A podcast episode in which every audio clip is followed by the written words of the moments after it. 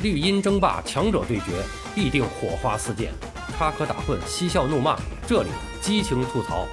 欢迎来到巴多的有声世界，咱们一起聊个球。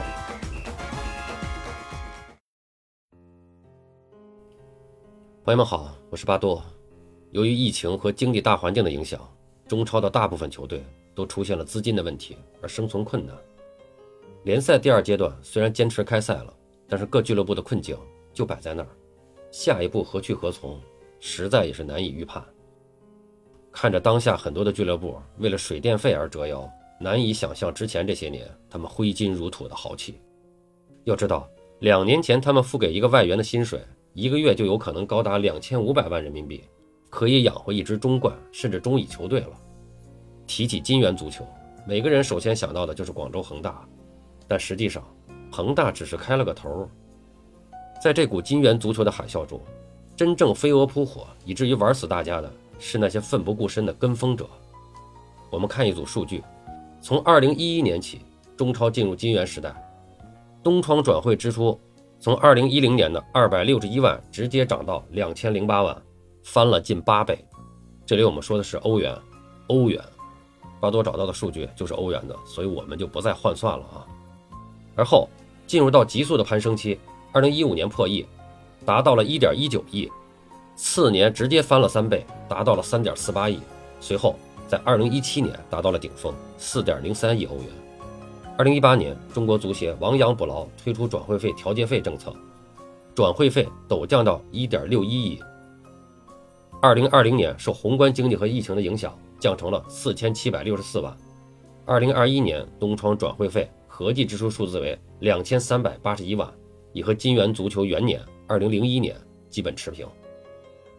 十年一梦，中超金元足球飞得多高，跌的就有多惨。日前，韩国媒体盘点了中超金元时代外援周薪 TOP ten，我们也一起看看谁是中超的顶级冤大头。第一名，拉维奇，河北华夏，周薪七十九点八万英镑，意外吧？中超身价最高第一的外援。是二零一六年之后就已经退出阿根廷国家队的拉维奇，在大巴黎，拉维奇四年一百零七场只进了二十二个球。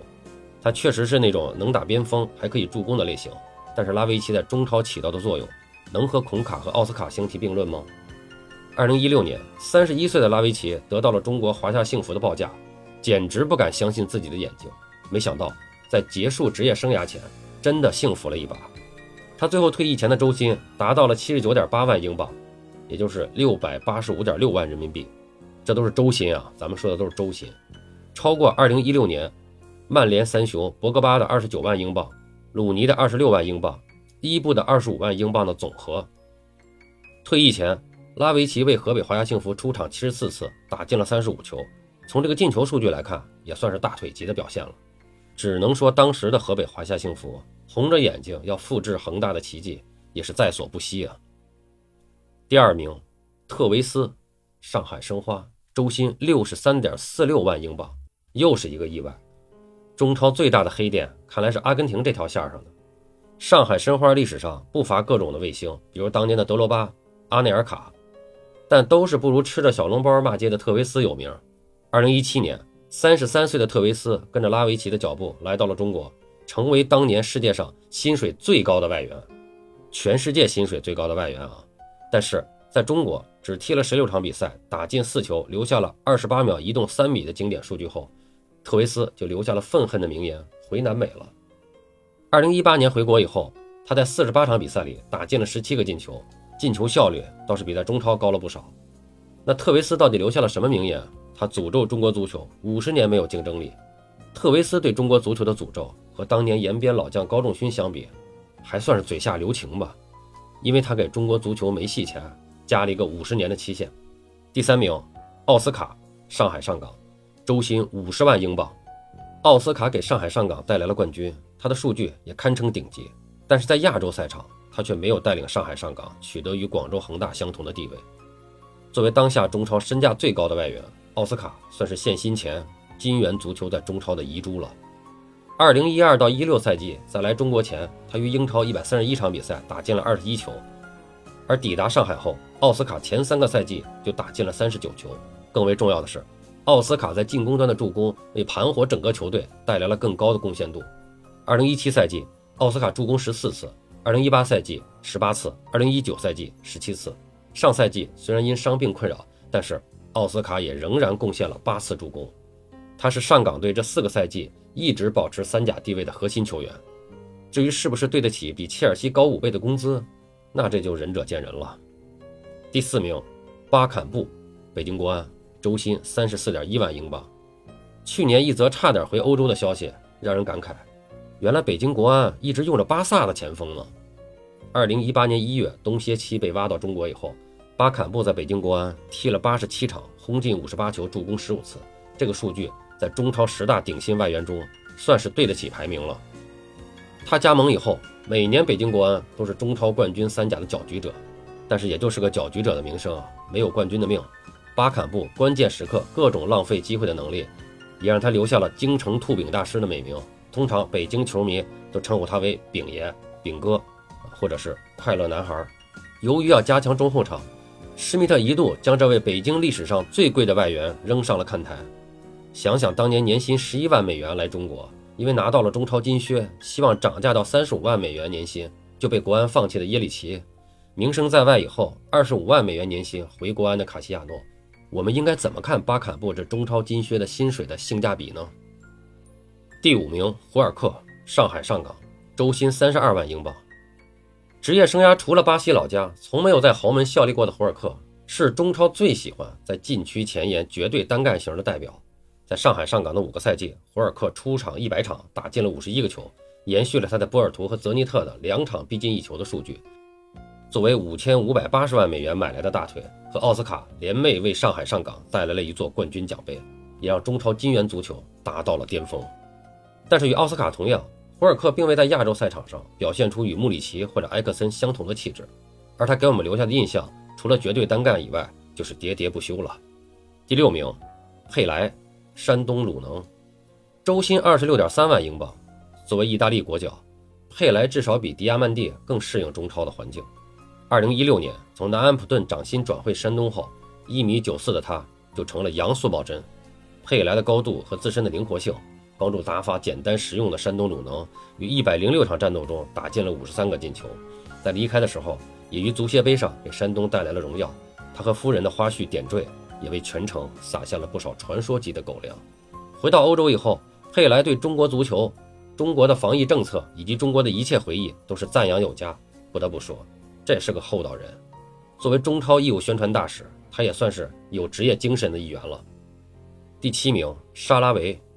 上海申花周薪二十四点七万英镑，要不是有这个榜单，法老在中国留下的印记真的很大。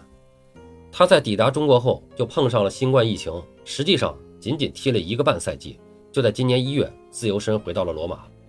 十六场中超比赛，沙拉维仅仅打进了一球，不过这个进球是当年上海申花对天津保级之战的决定性入球，也算是雁过留名吧。相比之下，沙拉维算是杯赛的专属。他在二零一九赛季足协杯中，他在二零一九赛季足协杯中打进了三个进球，最后就成了当赛季的足协杯 MVP。作为边锋，他甚至在世界杯外围赛上代表意大利队替补打边后卫。所以说，沙拉维从来不是一个绝对的杀手。他是否对得起自己的周薪，也只有上海申花的球迷们来进行判断了。第八位，保利尼奥，广州恒大，周薪二十三万英镑。作为恒大王朝后期的擎天柱。保利尼奥在中场的作用毋庸置疑，他在攻防两端撑起了广州队日渐衰老的阵容，每每在关键时刻上演进球好戏。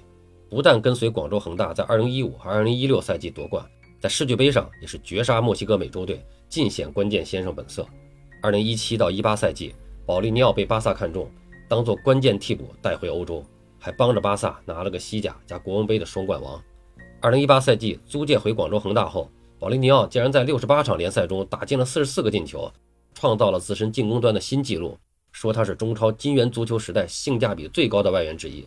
我想应该没有什么争议吧。第九名，埃德尔，江苏苏宁，周薪二十一点三万英镑。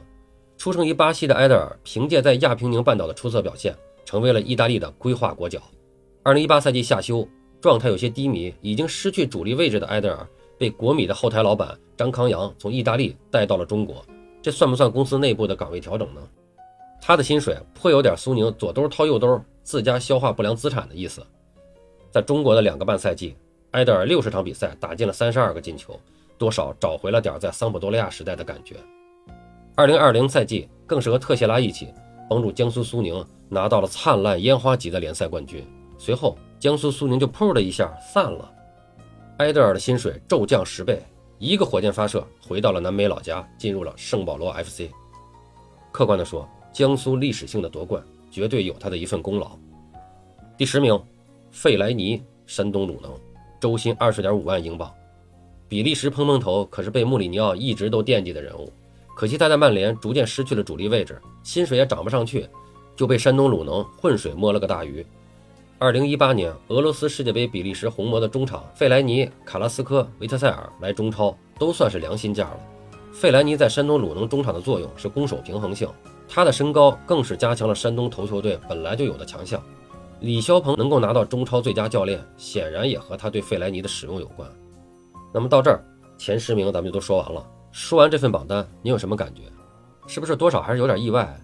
在中超双雄广州恒大和上海上港都曾经叱咤风云的孔卡，竟然没有上榜。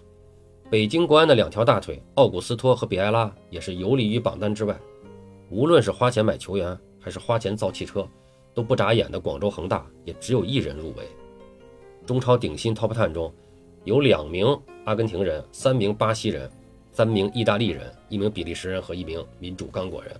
两人出自上海上港，两人出自山东鲁能，两人出自上海申花，都是花钱不眨眼的国企。其余四人来自北京国安、江苏苏宁、河北华夏幸福和广州恒大，这几个是民企。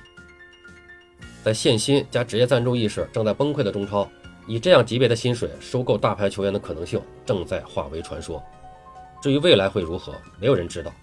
各家俱乐部目前首先都在寻求找地方政府化缘。我还是希望更多的球队能够活下去。是的，先活下去吧，也许触底后就反弹了呢。好了，今天咱们就聊这么多，感谢您的收听。本节目由喜马拉雅出品，欢迎订阅、转发、评论，我们下期再见。